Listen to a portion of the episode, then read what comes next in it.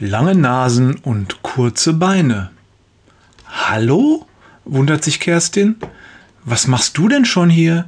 Habt ihr freitags nicht immer sechs Stunden? Ach, antwortet Lisa, normalerweise schon, aber die Lehrer müssen zu irgendeiner Konferenz und darum haben wir schon nach der zweiten frei. Missmutig wirft sie ihren Ranzen in die Ecke. Und wir haben doppelt so viel Hausaufgaben auf wie sonst, beschwert sie sich. Schon im nächsten Moment hockt sie mit ihrem Smartphone am Küchentisch, fährt mit fahrigen Bewegungen über den Bildschirm und ist in ihre eigene kleine Welt abgetaucht. Teenager, denkt ihre Mutter. Aufmerksam betrachtet sie ihre Tochter. Irgendwas ist, denkt sie bei sich. Dann wendet sie sich wieder ihrem Trainingsplan zu, nur noch vier Wochen bis zum Marathon, jetzt muss alles stimmen. Der Sonnenaufgang zwei Tage später ist phänomenal. Kerstin wischt sich beim Laufen über die Stirn. Komisch, dass es so früh morgens schon so warm ist. Sie lächelt ihrer Laufpartnerin zu. Ich freue mich schon auf den Augenblick, wenn Lisa mitbekommt, dass ihre Lehrerin und ich gemeinsam einen Marathon laufen. Ja, lacht Andrea. Aber bis vor zwei Wochen wussten wir das ja selber noch nicht. Es ist echt ein komischer Zufall, dass wir uns beim Lauftreff getroffen haben. Schweigend laufen sie den nächsten Kilometer nebeneinander her. Weißt du, unterbricht Kerstin die Stille, manchmal bewundere ich dich, wie du das machst. Eine ganze Klasse voll mit pubertierenden 14-Jährigen. Ich glaube, ich würde wahnsinnig werden. Andrea lacht. Kerstin fährt fort. Freitag kommt Luisa nach Hause und seitdem ist sie schlecht gelaunt. Egal was ich sage, es gibt nur muffelige Antworten. Dabei hatte sie schon um 10 Uhr frei, weil ihr eure Konferenzen hattet. Andrea schweigt. Sie denkt an Freitag zurück und an die Bioarbeit, die sie in der dritten und vierten Stunde mit ihrer Klasse geschrieben hatte. Ich habe so das Gefühl, du solltest dir bald erzählen, dass wir uns kennen. Andrea überlegt, wie sie ihre Befürchtungen am besten formuliert. Nicht, dass sie sich irgendwie übergangen fühlt. Kerstin nickt. Da hast du recht. Irgendwie ist das auch fies, oder? Wir wissen etwas, das sie nicht weiß. Die beiden Frauen lachen. Andrea allerdings macht einen sehr nachdenklichen Eindruck. Drei Tage später, am Mittwoch, ist die nächste Biostunde. Ich kann euch sagen, die Arbeit ist gut ausgefallen. Andrea grinst in die Klasse. Ich bin stolz auf euch. Und für die zwei, die gefehlt haben, habe ich eine Überraschung. Ihr braucht nicht nachschreiben, stattdessen gibt es aber eine mündliche Prüfung. Lisa wird blass. Nächste Woche Mittwoch ist es schon soweit und ihr müsst euch echt gut vorbereiten, denn das Kultusministerium gibt vor, dass wir dann den Stoff des gesamten Schuljahres abfragen müssen und nicht nur das letzte Thema wie in der Klassenarbeit. Lisa entgleiten die Gesichtszüge. Bis zum Ende der Stunde ist sie nicht ansprechbar. Andrea spürt, dass ihre Laune auf dem Tiefpunkt ist und lässt sie in Ruhe.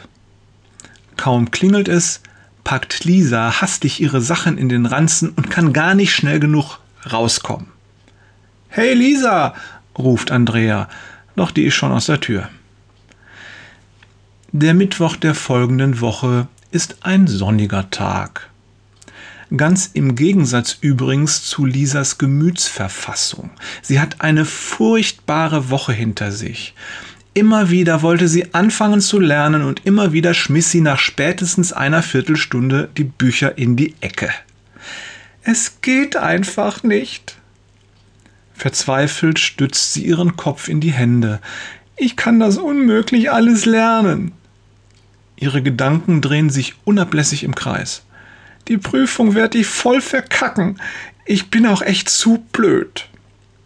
Wie ein Tier in der Falle sucht sie nach einem Ausweg, aber egal, wohin sie sich wendet, sie kommt aus dieser Situation nicht heraus.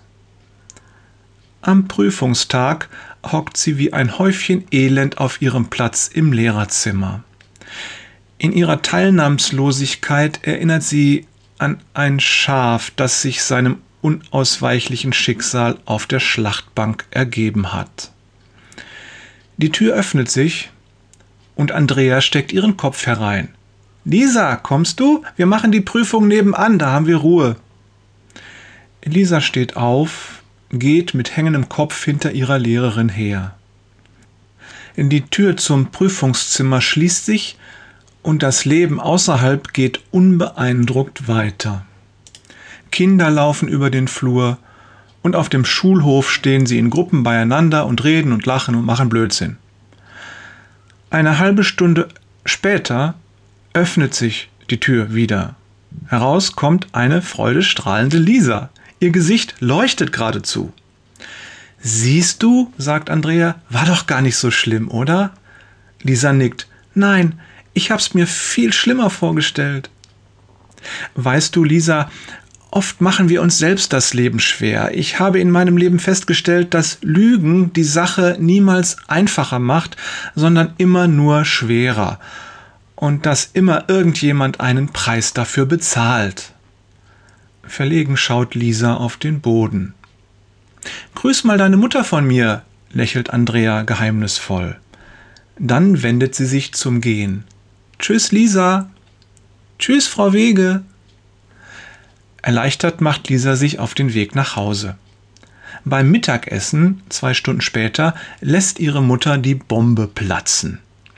Lisa, äh, ich muss dir was sagen. Aufmerksam sieht sie ihre Tochter an. Lisa wirkt wie ausgewechselt. Heute Morgen noch schlich sie mit einer leichenbitter Miene durch die Wohnung und jetzt kann sie sogar lächeln. Nicht mal ihr Handy hat sie in der Hand.